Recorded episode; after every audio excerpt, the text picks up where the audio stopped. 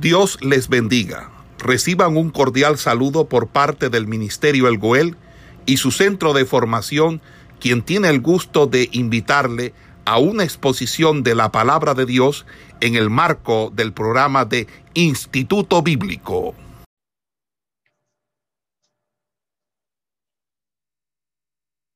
Padre que estás en los cielos, te doy gracias por tu amor y tu misericordia.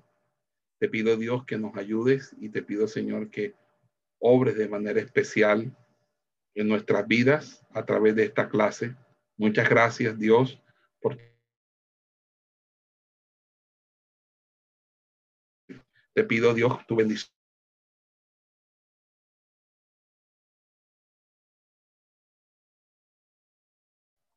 Bueno, mis amados hermanos, eh, como ustedes sabrán, el libro, eh, el libro de los jueces comienza narrando la victoria incompleta de las tribus, eh, cómo éstas se establecieron lenta y dificultosamente en sus heredades.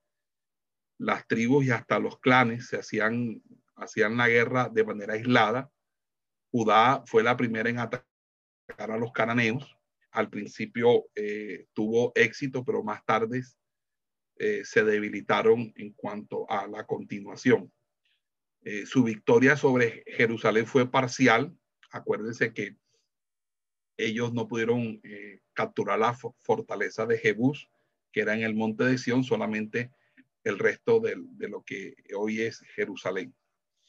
Entonces, las tribus se apoderaron de las regiones montañosas sin poder conquistar las ciudades del llano fértil y en esta región los cananeos eran probablemente más numerosos y eh, los israelitas se vieron en desventaja porque no poseían eh, eh, carruajes de hierro ni obviamente el armamento que ellos tenían. Pero Dios no siempre da liberación inmediata, entonces a su tiempo los hebreos terminaron triunfando o podrían haber triunfado sobre el, enemigo si hubieran perseverado. Las otras tribus moradores y parece que ninguna tribu en Canaán se apoderó de toda su heredad. En el caso de Dan, los amorreos les, les, bloquearon la entrada a la llanura y finalmente muchos danitas migraron a otras partes. Cuando los israelitas cobraron más fuerza, sometieron a los cananeos a tributos, desobedecieron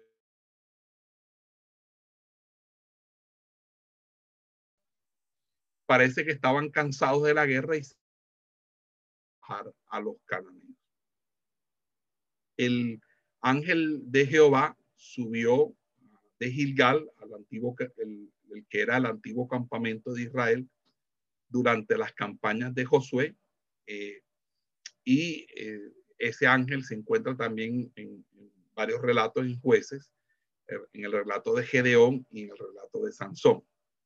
Siempre habla el ángel en primera persona de la deidad, yo, que es uno con Dios, pero a la vez distinto. Y em, esto es lo que se llama una cristofanía o teofanía, porque el ángel de Jehová es, es Jesucristo o la aparición de Cristo en el Antiguo Testamento. No porque Cristo sea un ángel, sino porque él se, se presentaba como el ángel de Jehová, el enviado de Dios, y el ángel reprendió a los hebreos eh, por ser desagradecido ante los favores de Jehová, les recordó las condiciones bajo las cuales habían recibido la tierra de Canaán, eh, que no debían formar alianzas con los cananeos, tampoco tolerar su idolatría. Y Dios obviamente guardaría su promesa, eh, y, pero dado que notoria y repetidamente violaban el pacto, ellos siempre estaban perdiendo eh, ese derecho, el, derecho de esos beneficios estipulados. Entonces, en ese orden de, de idea, eh, el, ángel que aparece en Boquín, el ángel en Boquín, eh, eh, es precisamente el ángel que, de Jehová que subió a Gilgal, es precisamente, dice que retiraría su poder que hacía fuerte a los, los brazos de los conquistadores y, israelitas y como consecuencia los antiguos habitantes se quedarían en la tierra. Los hebreos entonces así caerían en la trampa de la religión idólatra. El pueblo, dice la escritura, que lloró y ofreció sacrificios, pero su arrepentimiento era meramente emocional y pasional. Al igual que los israelitas, nosotros pronto perderíamos el poder del espíritu para vencer las obras de la carne si toleramos el pecado en nuestras vidas. Muchos creyentes comienzan bien en cuanto a, de una manera u otra a dejar y abandonar su vida pecaminosa, pero llega un momento que se cansan de esa lucha y pareciera que hicieran tregua con, con, sus, pecados predilectos y luego obviamente son vencidos por el mal que hay, que hay y en ese sentido no se expulsa al cananeo en el, del corazón. Y, al final los cananeos nos dominan y aquí estamos haciendo una alusión obviamente a las obras de la carne. Eh, pero si nosotros perseveramos en la oración, si nosotros perseveramos en la comunión con el Señor, nosotros venceremos eh, con el tiempo todos nuestros deseos, todas, todas nuestras pasiones y todo lo que combate contra la obra de Dios en nuestra vida. Básicamente, esto es una forma eh, mirar el pasaje desde un punto de vista espiritual y ver y darse cuenta que así como Israel tenía unos cananeos, es decir, unos enemigos que le dañaban, que le destruían, así también nosotros tenemos unos enemigos que están en nuestro corazón y que son nuestros pecados. Cuando hay pecado, eso le quita el resplandor, le quita la gloria al pueblo del Señor. Aquí eh, en, el capítulo 2, verso 6, el autor presenta una especie de segunda introducción mirando retrospectivamente la historia de la muerte de Josué y luego exponiendo el tema moral de todo el libro. Después de la muerte de Josué, eh, surgió una nueva generación que no había presenciado los grandes milagros que Dios había obrado en los años de la conquista. Entonces comenzó la reincidencia en Israel los israelitas, ah, eh, eh, los israelitas casándose con sus hijas, rindiendo culto a, Baal, a Astarot, etc. Y como consecuencia, Jehová dejaba deliberadamente a los cananeos en la tierra y no los desalojaba. También les vendía Israel a los antiguos habitantes, los cuales reconquistaban paulatinamente el dominio de muchas de las ciudades. Luego, en su infortunio, los hebreos clamaban a Jehová, quien hacía surgir un libertador, y esto se convirtió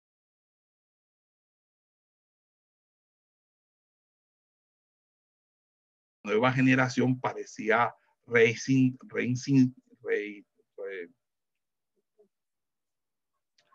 reincidir y el ciclo comenzaba de nuevo. Entonces, aquí no debemos suponer, sin embargo, que todos los israelitas eran infieles. Indudablemente había muchos, como el caso de Boz, de Noemí, que narra el libro de Ruth, que servían a Jehová aún en los años más oscuros de la apostasía. Entonces aquí se presentan tres razones por las cuales Jehová permitía que los cananeos permanecieran en la tierra junto a Israel. Si uno va al capítulo 2, versículo 30, y se va al 20 y al 21 de ese mismo capítulo, es primeramente para castigar la apostasía de Israel. Los cananeos eran utilizados como instrumento de opresión para castigar, para disciplinar, para corregir la apostasía de Israel. Pero también hay una segunda, hay una, hay una segunda razón, y es que los cananeos servían para probar su fidelidad para con Dios, probar su fidelidad con Dios. Y eh, obviamente, eh, no tan importante como los otros dos, pero igual significativo era que esto le permitía al pueblo, en cierta manera, adquirir experiencia en la guerra. El primer juez que se nos presenta es el juez que libera a, a, parte de Israel de Mesopotamia. Y la, y la primera opresión de castigo procedía precisamente de ese norte lejano de Mesopotamia. Eh, los hallazgos arqueológicos pensaban que Kusan Rizataín era un rey eteo que se había establecido en el norte de Mesopotamia. Eh, es posible que tomara parte del, sur de Canaán para desafiar al imperio egipcio, pero otros eh, también piensan que este, este rey Kusan Rizataín era meramente un rey arameo. Sin embargo, probablemente fuera un hombre cruel porque la palabra Rizataín significa doblemente malvado. Este es el primer opresor que, da cuenta en el libro de los jueces y dice la escritura que Dios levantó a Otoniel. Otoniel significa león de Dios como libertador y era de la tribu de Judá y era el yerno de Caleb. Ya se había destacado como un conquistador porque él fue quien presidió la conquista de la ciudad de Debir, una ciudad de, Judá. Y es probable que por sus valientes hazañas, conocidas por los hebreos, ganara la plena confianza de sus conciudadanos eh, ah, para liderar como jefe militar el ejército que iba a expulsar a, a los invasores. Pero fíjense que nosotros podemos observar que el secreto de su victoria fue, según la escritura, que el Espíritu de Jehová vino sobre él, expresión que significa que recibió eh, aliento de parte de Dios, que fue investido de un poder para realizar. Venía sobre ciertos hombres y los capacitaba y los hacía vivir experiencias con mucha valentía, con mucho denuedo, con mucha fuerza, más allá de lo que una persona normal podía hacer. Es el caso, por ejemplo, de Sansón. En el caso de Otoniel, el espíritu de Jehová se vistió y esa es una expresión que vamos a encontrar varias veces y eh, que va a decir que el espíritu de Jehová se vistió de la una, una, una vestidura o una, por así decirlo, una, una impartición eh, por parte eh, de los, los, de del, espíritu, del Espíritu de Jehová. Luego, en el capítulo 3, vamos a encontrar un, un segundo pueblo que ataca a, a, a, los israelitas y, es, y son los moabitas, Moab. Eh, dice la escritura aquí que después del fallecimiento de Otoniel, Israel volvió a la idolatría. Y Jehová empleó a los moabitas, amonitas y amalecitas, que eran enemigos tradicionales de Israel, para castigar a su pueblo. Entonces tomaron la ruta invasora de Josué, cruzando el Jordán cerca de Jericó, y los moabitas, dice la escritura, que ocuparon por 18 años territorios que eran de Benjamín y Efraín. Aot, que es el juez que Dios le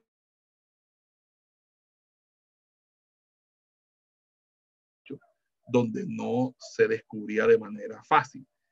Eh, él a través de un ardid, de un engaño, eh, eh, asesina a Eglón. Eglón es el rey, el rey que, que gobierna y subyuga a Israel por esos 18 años. Aquí no se menciona que el espíritu haya venido sobre él, pero fíjese que en jueces se describen algunos detalles que son eh, muy reales y dramáticos, eh, aunque el autor no los apruebe, solamente los relata. Simplemente, eh, por ejemplo, en el caso de, la, cómo él asesinó a Eglón, todas las circunstancias de esta hazaña, la muerte de Eglón, eh, a manos de Aot, el cerrar la puerta, llevarse la llave, eh, hacerlo de una manera tranquila, sin apresuramiento. Mostraron de una manera u otra que Aot tenía una fuerte confianza que le estaba haciendo un servicio a Dios y bajo esa convicción él pudo de una manera u otra desarrollar esto. El otro juez que va se va a mencionar allí los filisteos y es en jueces capítulo 3. por primera vez se menciona la opresión de los acérrimos enemigos de Israel, como son los filisteos. No se nos indica nada al respecto de la opresión, ni tampoco existen detalles referentes al origen de Sangar ni a su pasado. Eh, puede ser que haya sido un campesino que ganó una victoria sobre los opresores, pero que gobernó como juez. De todas maneras, es una mención muy corta la que la Biblia hace precisamente acerca de Sangar. Eh, luego, en el capítulo 4, nos viene todo el tema de la historia de Débora y Barak. La historia de Débora y Barak es muy interesante porque la liberación de Israel fue inspirada por una mujer de gran fe, sabia en su ministerio. Débora significa abeja, hacía las veces de juez y profetiza, lo que quiere decir que ella gobernaba a Israel, una mujer gobernó a Israel. Y las personas con problemas la consultaban mientras se sentaba bajo una palmera, dice la escritura, en la región montañosa que se halla entre Ramá y Betel. En virtud de ese ministerio, eh, Débora ocupó un lugar único entre los jueces porque es la única mujer juez que hace mención la Biblia. Dios hizo surgir otros jueces para librar al pueblo y, y juzgaron a los hebreos, pero Débora fue la única que ejerció funciones de árbitro y juez antes de librar el pueblo. Es decir, que, eh, que Débora fue juez antes, eh, fue durante la liberación y fue juez después de la liberación. Y esto es algo muy sui generis, muy específico. También encontramos que era una profetisa, es decir, que en, él, en, en, en, en ella había un llamado, ministerio de profeta. Era una mujer que además tenía un don de componer poesía, porque en el capítulo 5 hay una obra maestra de la antigua literatura hebrea, que es su cántico, el cántico de Débora.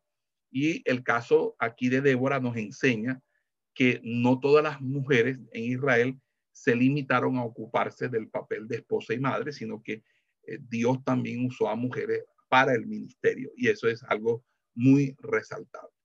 Entonces, Israel, había, ah, había, nuevamente, había nuevamente ido en contra de la voluntad del Señor, se había entregado nuevamente a la idolatría y habían caído en manos de un, de un, de un hombre llamado Javín, el cananeo. Aparentemente los cananeos habían ocupado de nuevo la colina de Azor, una ciudad que fue destruida por Josué, y, luego la habían reedificado para convertirla en el centro del poder cananeo. Entonces las tribus de Isaacar, Zabulón y Neftalí, que eran las tribus que que obviamente estaban hacia el norte y eran eh, cercanas, eh, fueron aisladas de sus hermanos del sur por las fuertes guarniciones enemigas dirigidas por Císara, que era obviamente el general del ejército de Javín. Entonces hubo una, un fraccionamiento, es decir, por todo el centro del país hubo una serie de guarniciones militares hechas por, eh, levantadas por los cananeos y esas guarniciones militares levantadas por los cananeos hacía como una interrupción del paso entre los del norte y los del sur. Y entonces eh, se quedaron aislados las tribus de Isaacar, de Zabulón y Neftalí al norte, mientras que Judá, Benjamín, Simeón eh, estaban hacia el sur. Eso sin contar obviamente las otras tribus que estaban eh, del otro lado del Jordán, que era la, la, la media tribu de Manasés, y también Gad. Entonces, el pasaje que se encuentra en el capítulo 5, en los versículos 6 al 11, nos proporciona un cuadro de las condiciones que finalmente impulsaron a los israelitas a clamar a Dios. Los cananeos asolaban de tal manera la tierra que los israelitas no se atrevían a transitar por las carreteras principales o por las vías principales, sino que viajaban escondidas por los senderos montañosos o, los caminos secundarios que atravesaban los campos. Entonces los vencedores llegaron a desarmar a los israelitas y ubicaron arqueros cerca de los pozos a fin de herir y matar a aquellos que venían a sacar agua. Entonces prácticamente los tenían eh, en una postura bastante eh, mal, mala vida porque eh, tenían control del agua, tenían control de los caminos, tenían control de todo y además de ellos los saqueaba. Entonces, ahí es donde Israel clamó entonces, entonces a, los nuevos dioses que habían adoptado, es decir, a, esa idolatría que habían nuevamente colocado en su corazón, pero no tuvieron resultado alguno, no los pudieron salvar esos nuevos dioses que, había, que habían tomado abandonando a Dios y volvieron nuevamente a Jehová. Entonces allí donde viene una amonestación profética. Débora trató de animar a Barak, Barak significa relámpago, para que librara Císara, el general de las fuerzas cananeas, pero Císara tenía una ventaja. Dice la escritura que él tenía 900 carros reforzados de hierro. Tuvo miedo porque solamente tenía 10 mil eh, hombres de infantería frente, imagínense, a 900 carros reforzados de hierro sin contar el ejército de infantería que también podían ellos tener. Entonces, él exigió que la única manera de él hacer frente es que la profetisa la acompañara. Las mujeres no iban a la guerra, las mujeres se quedaban en la casa, pero ah, eh, fue tanto la, la, inseguridad que tenía Barak que eh, eh, obligó a, a, la profetisa que la acompañara. Por eso la profetisa le dice la victoria no será dada sino a una mujer. Y eso hace referencia obviamente a lo que va a suceder eh, al final de la historia. Entonces dice la escritura que ella le acompañó hasta Ceres, puesto que Barak puso su seguridad en, en, en esa mujer sería para una mujer. Y Císara, con sus invencibles vehículos armados, fue traído al, cauce del Sison, de un, de un río, donde sus carros pudieran maniobrar en condiciones normales. Pero dice que Dios mandó un violento aguacero que inundó el Sison y los carros quedaron atascados. Y, desde los cielos pelearon las estrellas, dice, eh, en, el cántico de hora y los barrió el torrente del Sison. El, acuérdense que los torrentes son eh, ríos o, arroyos que solamente tienen agua en los tiempos de, ah, de, lluvia, en los tiempos de invierno, pero en los tiempos de verano eh, se convierten en, en, verdaderas playas, en verdaderos, en verdaderos suelos donde obviamente puede pasar fácilmente un carro. Y no, está, y no era la época de las lluvias, y sin embargo llovió porque Dios mandó a que lloviese. Y eso fue algo extraordinario, fue algo eh, terrible porque barrió el, torrente de Sison, eh, que entonces el, el arroyo inclusive que los atascó hasta que el, hasta que, dice la escritura, el mismo Císara se vio obligado a abandonar su propia carroza y huir a, pie. Císara aceptó la invitación de, Jael, una mujer, a refugiarse en, su carta, eh, pues se suponía que su esposo, eh, que no era parte de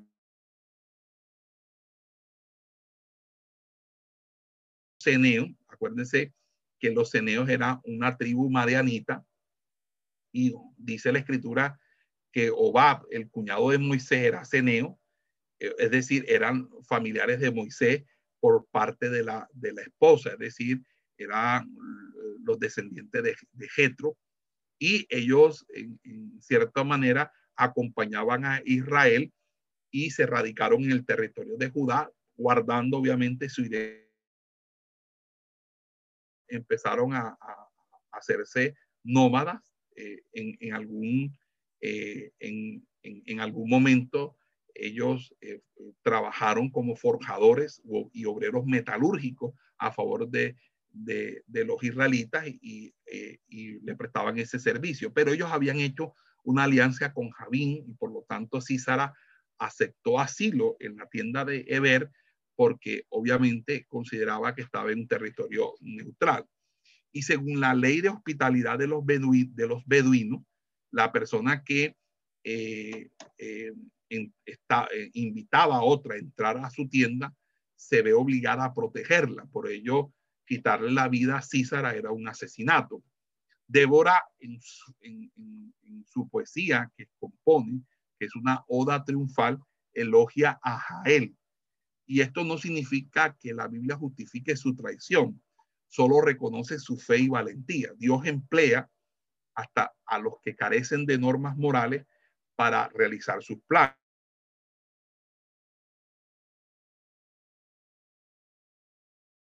que eh, fue una mujer la que puso fin al más eh, intrincado enemigo de Israel, que era Císara, que era el general de los ejércitos de Javín. Entonces, las victorias alcanzadas contra Císara constituyó el punto decisivo de las batallas de Israel contra los cananeos. Desde, y desde ese momento, el poderío de Israel creció cada vez más hasta que dominó por completo todo el territorio que había sido gobernado por Javín. Y todo esto fue posible por el valor de tres grandes héroes, dos de los cuales son mujeres, Débora y Jael, y obviamente de Barak, a quien Dios designa para que vaya al frente de la batalla, pero eh, como les decía, eh, no quiso ir solo, sino lo acompañaba Débora. Aquí es interesante observar que solamente seis de las diez tribus mencionadas respondieron al llamado de Débora.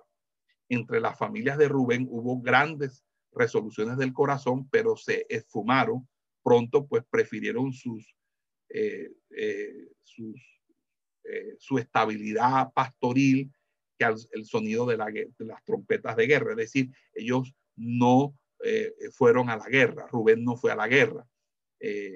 su fervor patriótico fue superficial, la defensa ah, de la nación fue algo, algo meramente emocional. Entonces, la indolencia de Rubén y de otras tres tribus mientras las otras tribus exponían su vida, encierra una lección para la iglesia.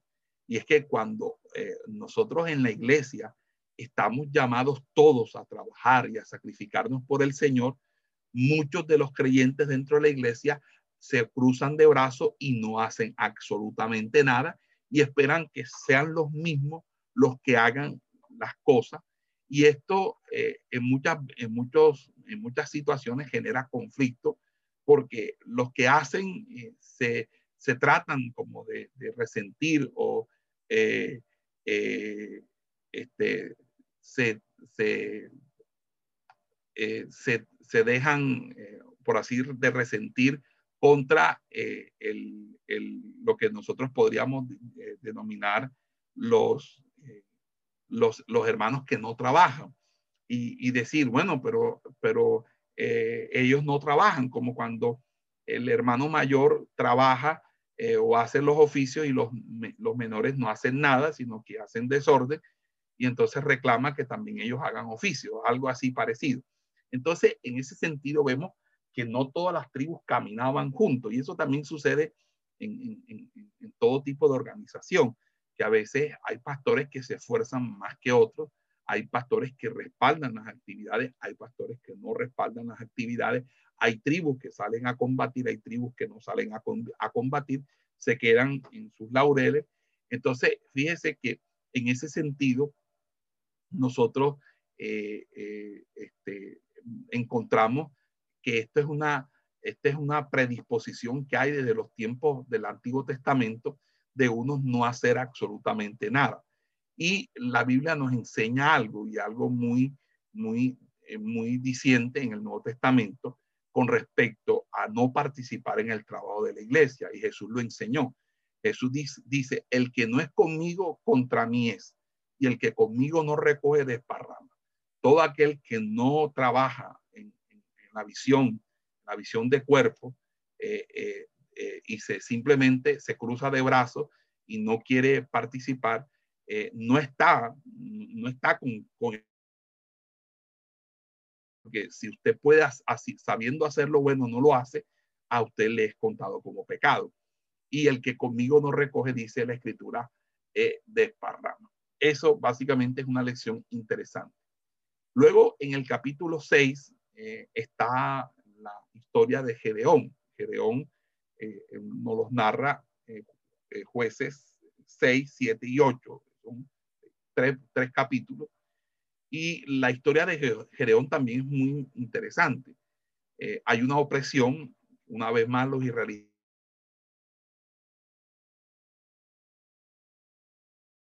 árabes dirigidas por los madianitas, pueblo nómada que merodeaba eh, con sus camellos en las penínsulas del Sinaí para castigar a, precisamente a ese pueblo infiel de Israel, que no aprendía. Y eh, dice que no vinieron para establecerse eh, en Canaán, sino para esquilmar, es decir, ellos eran unos merodeadores que venían simplemente a a, atracar, a robar, a hacer pillaje, a hacer piratería, a hacer eh, saqueos a, la tierra de, de, Canaán donde estaban hospedados los israelitas.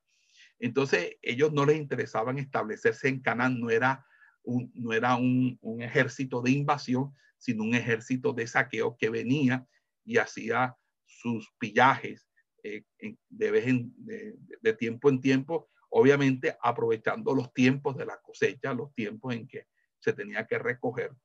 Entonces, como consecuencia, Israel fue reducido a una gran miseria durante siete años, porque toda la comida se la llevaban. Entonces, la, gente no tenía casi con qué comer por lo poco que le dejaba y la gente empezó obviamente a, pasar hambre, a pasar necesidad. Y entonces, eh, nuevamente se dieron cuenta que solamente Jehová podía salvarlo y entonces dice eh, eh, que Dios envió a un profeta que condenó la desobediencia de su pueblo, pero parece que nadie estuvo dispuesto a dejar completamente el culto a Baal.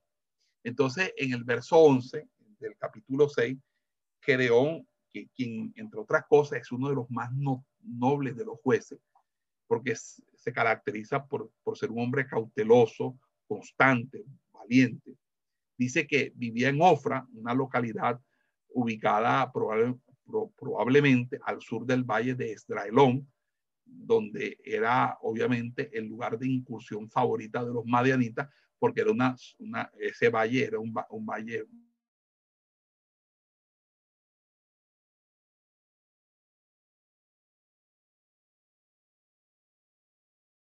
por temor a los madianitas, sino en un lugar escondido, y, el saludo que le dio el ángel fue profético, no una afirmación, pues en aquel momento no era ni valiente ni esforzado, cuando dijo, eh, eh, cuando dijo varón esforzado y valiente.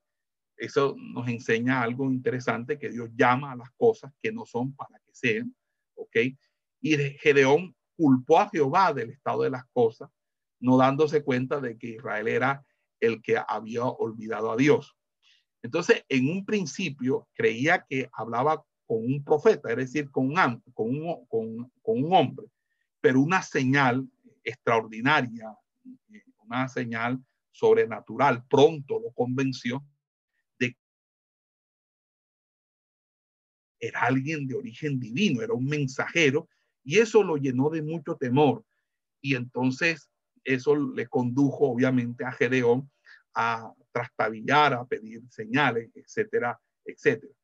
Entonces, eh, el, primer paso para liberar a su pueblo fue la destrucción del altar público de Baal y de los símbolos de acera, que, es un, que era un, nada más y nada menos que un tronco sagrado a la diosa acera. Eh, y era necesario atacar primeramente la causa de la opresión, y la causa de la opresión era la idolatría. Entonces, así Gedeón actuó de acuerdo a su nombre, el cual significa, significa eh, de ahí es el nombre Gedeón, el que corta porque taló el, el tronco sagrado y destruyó el altar de Baal y, los símbolos de acera. Parece que Joás, su padre,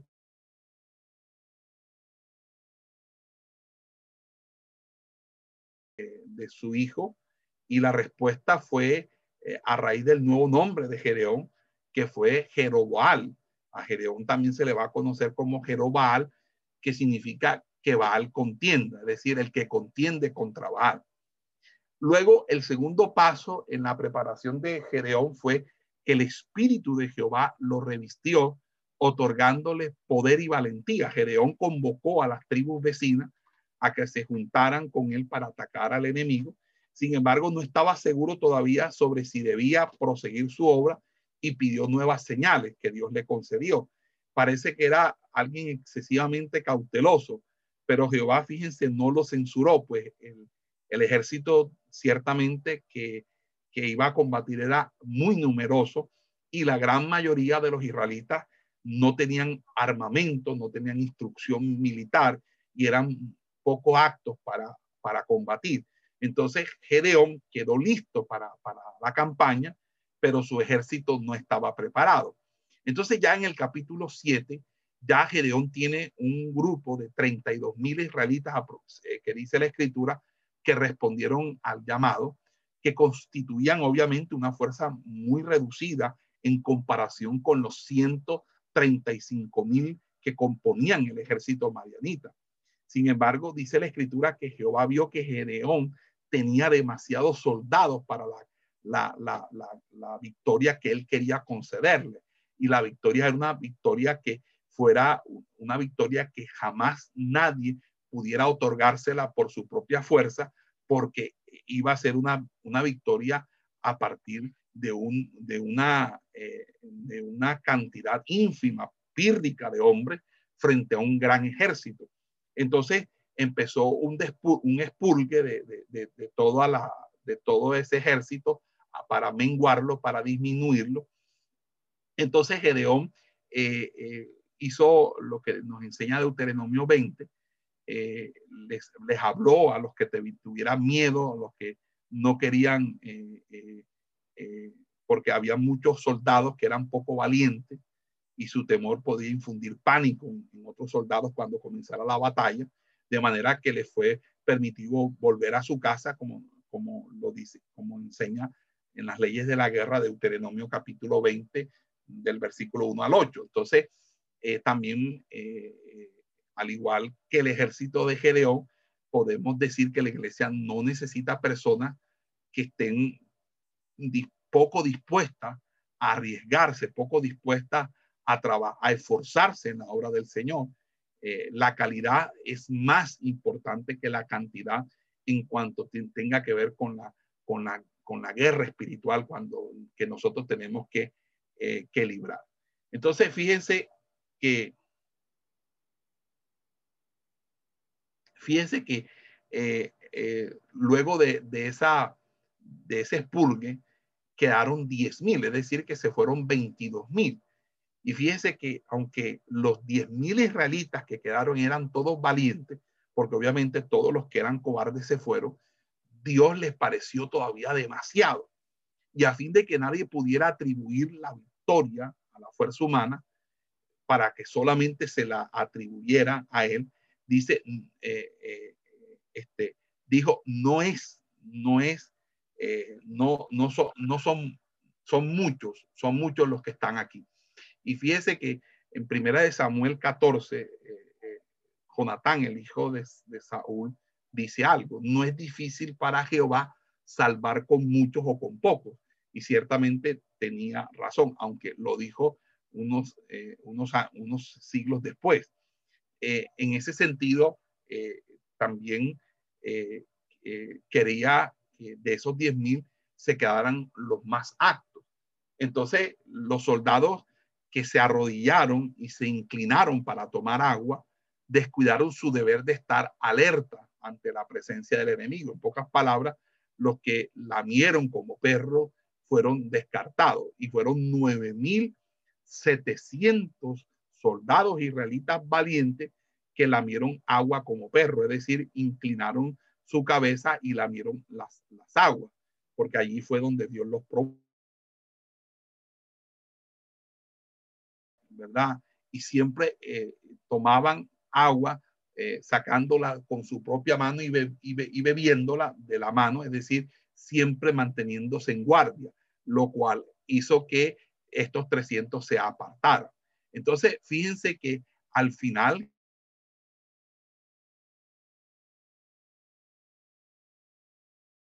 hombre que realmente eh, tiene, por así decirlo, eh, este, coraje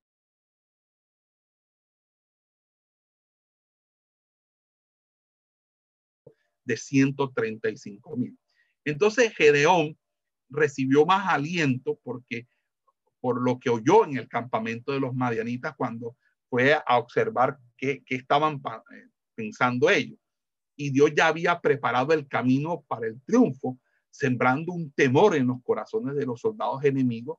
Entonces, cuando se organizaron los, israelitas en tres escuadrones, equipados con teas ardiendo, cántaros vacíos, y, trompetas bien sonoras, eh, entonces quizás parecieran armas ineficaces y hasta ridículas para la guerra, pero dieron resultados porque se ganó una guerra psicológicamente. Entonces allí la táctica de Gedeón provocó pánico, pánico en los indisciplinados escuadrones madianitas que se creyeron atacados por un número, numeroso ejército que realmente eran apenas 300, pero que hicieron bulla como para para decir que eran como 200 o 300 mil, quién sabe cuántos soldados. De manera que ellos empezaron a desenvainar la espada y no se distinguían entre sí y se hirieron entre sí de tal manera que eh, emprendieron una precipitada huida hacia el Jordán y esto dio oportunidad para que las demás tribus reconocieran que Dios les había dado la victoria y se unieran a la persecución, de manera que todos compartieron los frutos, pero Dios recibió la gloria. Fíjese que la reacción de Efraín para, parece demostrar en el capítulo 8 eh, siguiente que quería tener el lugar de preeminencia entre las tribus, pero dice que, que Gedeón aplacó su enojo empleando gran tino. Entonces el libertador cumplió su deber de vengador de sangre, ejecutando a Seba y Salmuna, que eran los, los, que obviamente se habían eh, revelado. Entonces allí eh, podemos hacer un, análisis de Gedeón. Gedeón demostró cierta gran prudencia cuando rehusó el título de rey, de rey, y este fue el primer intento de establecer una monarquía en Israel, pero después de negarse a ser rey, se comportó de un modo poco sensato, demostrando obviamente que no era un hombre perfecto. Dice que el enfoque Gedeón construyó con el oro recogido era probablemente algo diferente de la vestimenta sacerdotal designada por el mismo nombre. Eh, y obviamente, eh, de una manera u otra, algunos piensan que, que, fue una imagen de Dios lo que la ley prohibía, porque la ley prohíbe cualquier imagen de Dios eh, que nosotros nos podamos hacer. Y esas incluyen cualquier imagen de animal, ave o cuadrúpedo que refleje al Padre, al Hijo, al Espíritu Santo. Entonces parece que, Gedeón, que Gedeón era poco instruido en la ley mosaica, como la mayoría de los jueces de aquel entonces, y actuó por ignorancia. También eh, vemos también un descuido craso cuando eh, dice que tomó numerosas esposas y tuvo muchos hijos. Sin embargo, eh, eso fue causa de problemas en su familia después de su muerte. Sin embargo, la Biblia dice que luego de, de, la, de, Gedeón, dice que la tierra reposó 40 años en los días de, Gedeón. Y esa fama de, la gran victoria sobre Madián quedó grabada en la memoria hebrea porque Samuel la mencionó. También hay un salmo, creo que de Asaf, que también menciona esa, esa victoria Isaías no encontró un triunfo más glorioso que ese día, que el del día de Madián, y el autor de la carta a los hebreos incluyó a Gedeón en la lista de los héroes de la fe en el capítulo 11. Hasta ahí eh, sería hasta el capítulo 8. Luego vamos a observar a partir del capítulo 9 los tres, eh, tres eh, jueces muy cortos, pero, pero sustanciosos, que es Abimelech, Tola y Jair. Abimelech lo mencionamos no porque sea un verdadero juez, sino un usurpador.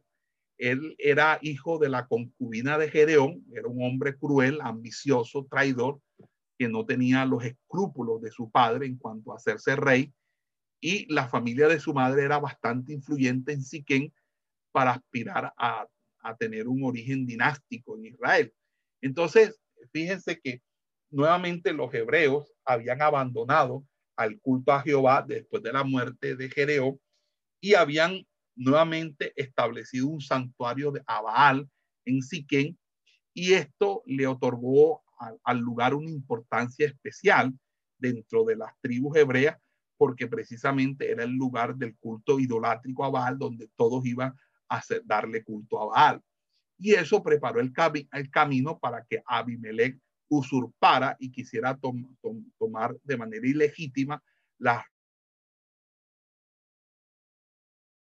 lo nombró rey pretendiendo inaugurar su reinado matando a sus hermanos, un procedimiento muy común en la antigüedad para poder eliminar rivales y evitar guerras civiles, era asesinar a todos los que tenían, por así decirlo, derecho a la corona para, para asumir luego de manera, de, eh, manera impositiva la, corona.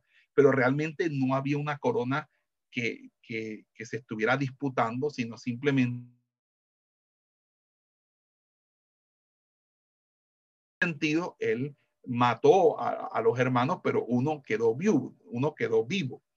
Y, y probablemente eh, él usa, usará la piedra como altar y aparentará que los asesinatos eran actos del de sacrificio dedicados al dios Baal, por lo cual entonces se cometió un, grave latrocinio, un una, una, grave ofensa eh, eh, en, todo esto. Pero fíjense que Jotán fue el único hermano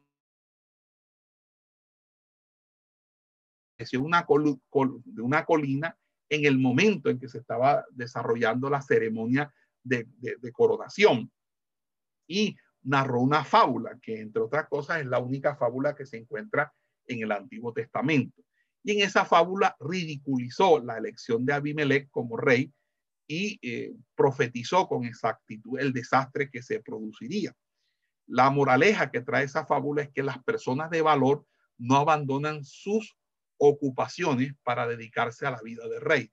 En pocas palabras, solo el que de nada sirve acepta la dignidad para molestar a otro. En pocas palabras, nadie, eh, eh, nadie que sea coherente con, con la voluntad y propósito de Dios asume algo a que Dios no lo ha llamado. Es decir, nunca se violentan los llamados del Señor, ni mucho menos se trata de imponerse frente a, los llamados del Señor. Y fíjese que dice la escritura que antes de que pasaran tres años, los habitantes de Siquén comprendieron que Abimelech era escritura que Gaal inició una revolución contra él. Entonces Abimelech prevaleció en las batallas, pero dice que murió ignominiosamente porque una mujer eh, desde, desde lo alto de la torre de, le dejó caer una piedra de molino. Su única preocupación al morir eh, fue precisamente su reputación y su orgullo, porque no quería que se dijera, este hombre lo mató una mujer con una piedra que le lanzó. Es decir, no, no murió en batalla, no murió eh, blandiendo la espada, sino que murió con una pedrada y, y, además de eso, de una mujer. Entonces, fíjense cómo el orgullo, ese, esa, esa, esa falsa eh, altivez, eh, bueno, ese orgullo y esa altivez realmente conducen a falsas expectativas con respecto al destino que uno pueda asumir o que uno pueda desarrollar. De, luego de allí, eh, la, la, historia de, que, que, que viene, algunos dicen que Abimelech no puede ser contado, y yo no lo cuento realmente como rey, porque eso fue una locura por parte de él. Y entonces aquí se encuentran pocos datos acerca de la actuación de Tola y, Jair. Y, en ese sentido, estos jueces eh, no, no se les menciona mucho en la Biblia. Parece que fueron jefes de clanes que tomaron el mando para expulsar el enemigo y que la función de, de, de, de Jair o Jair fuera, o Jair sí, fuera puramente judicial y que no probablemente no estuvo en batalla. Pero básicamente esas son las tres historias que están dentro del capítulo que les había comentado, el capítulo 9 al capítulo 10, o sea, del 10 hasta el verso 5. Luego allí eh, viene algo sumamente interesante, que es la historia de Jefté, la, la historia de Jefté, y la historia de Jefté eh, es la historia de la opresión de los amonitas. Y eso comienza en el capítulo 10, verso 6. Dice que después del reposo que tuvieron bajo Tola y Jair o Yair, los hebreos volvieron a la idolatría más burda. Y esa idolatría más burda, Dios usó a los filisteos y a los amonitas para castigarlo y fue eh, prácticamente al final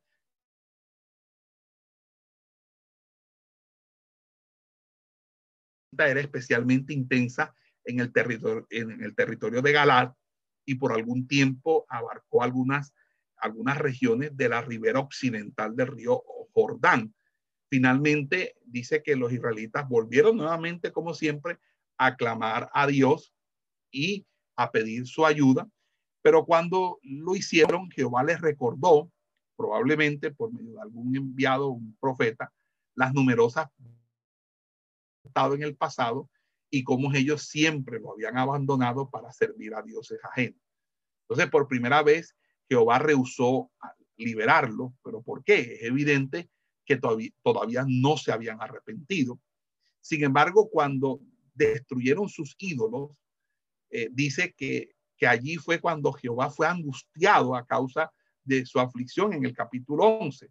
Fíjese que Dios siempre se torna misericordioso cuando su pueblo se arrepiente. Si no hay arrepentimiento, Dios no actúa a favor del pueblo si el pueblo viene de una vida pecaminosa o de una vida idolátrica o de haber abandonado la voluntad del Señor. Entonces dice la escritura que los amonitas se congregaron en Galad con el ánimo de quitarles todo el territorio transjordánico a los israelitas, es decir, todo ese valle que genera el Jordán y que es un valle bastante fértil, y en esta gran crisis se convocó una asamblea de todas las tribus de Israel en Mispa, que está ubicada en, la parte oriental de Manasés, y allí buscaron un hombre que tomara la jefatura del ejército israelita, y ahí fue que se la ofrecieron a Jefté. Y fíjese, ¿quién era Jefté? Jefté no era alguien de la nobleza, no era alguien eh, de una familia eh, importante, Jefté era un hijo de una prostituta que fue echado de la casa por sus hermanos legítimos y rechazado por su pueblo. Jefté se vio obligado a vivir en una región por allá por, el norte de Galad y allí reunió una tropa de hombres que también fueron eh, despreciados por la sociedad eh, y, pero tenía dotes de jefe militar y llevaban una vida de saqueos haciendo correrías contra las tribus del desierto y se ganó la fama de ser alguien, de ser un forajido, de ser alguien que eh, iba y saqueaba a, aquellas tribus que se encontraban en el desierto. Fíjese que a pesar de ser, de tener una vida de salteador, él tenía en su corazón el temor a Jehová y le enseñó a su hija el temor de Dios. Entonces hubo una delegación de ancianos de Galat que fue y rogó a Jefté que asumiera la jefatura del ejército israelita. Y le contestó que, él les contestó que aceptaría eso de, de civil, sobre todo Galad, es decir, que lo nombraran como el principal de Galad. Y allí la delegación aceptó e hizo pacto con, con ante Jehová en Mispa, y el caudillo, a pesar de de, tener un origen bastante dudoso, de dudoso, reconoció que esto era un, una misión espiritual, que su misión eh, eh, solamente podía triunfar si, si Dios estaba con él. Y allí se observa un rasgo de la bondad en el primer acto de Jefté como juez de Galad. Trató de, dice, de arreglar la disputa con Amón sin recurrir a las armas. Y Jamón, Amón justificó su agresión diciendo que al subir a los, israelitas de Egipto se apoderaron de su país. Jefté rebatió estas razones apoyándose de los datos históricos y argumentó que el derecho estaba a favor de los hebreos de, porque de una manera u otra los, los con todo, si los amonitas querían guerrear, deberían aceptar las consecuencias. Entonces puso a Entonces el rey amonita no hizo caso al mensaje de Jefté y bueno, se fueron a la guerra. Y cuando, cuando a raíz de la respuesta de los amonitas, la guerra se hizo inevitable, dice que el espíritu de Jehová descendió sobre Jefté y lo inspiró, lo, lo, llenó para conducir al ejército hebreo a la victoria. Fíjense que, que siempre una de las cosas que se menciona en este pasaje fue si eh, eh, la, la, la, eh, sacrificó a su hija en, en, un sacrificio humano. Yo tengo que decir, eso es imposible. Eh, eh, esto es imposible porque allí lo que sacrificó fue él la posibilidad de que su hija este, pudiera tener hijos y pudiera ser esposa de alguien. En, pocas palabras, ahí lo que hubo fue eh, eh, un, consagró a, su hija a un celibato y morir soltera, a morir soltera, que era una peor desgracia que inclusive la misma muerte para una joven como la hija de él. Entonces, allí muestra que, bueno, eh, fue un voto a la ligereza, pero fue, fíjese, fue un voto que se cumplió. Entonces, de ahí sacrificó a Jehová como si fuera un sacrificio humano. Dios no lo hubiera permitido, entre otras cosas, no permitió el sacrificio de Isaac, menos va a permitir. El único sacrificio que Dios ha permitido fue el de Jesucristo para la salvación de toda la humanidad. Entonces, fíjense que los efraimitas, los, los, descendientes de Efraín o de la tribu de Efraín, encolerizados por haber sido excluidos del triunfo sobre Amón, amenazaron de muerte a Jefté. Se habían comportado de la misma manera cuando Gedeón triunfó sobre los madianitas. Acuérdense que eh, eh, Gedeón no contó con, con la tribu de, Rubén y después quisieron, quisieron tomar parte. Y parece que aspiraban a tener la hegemonía en Israel. Sin embargo, el trato de Jefté para con ellos contrasta marcadamente con el de Gedeón.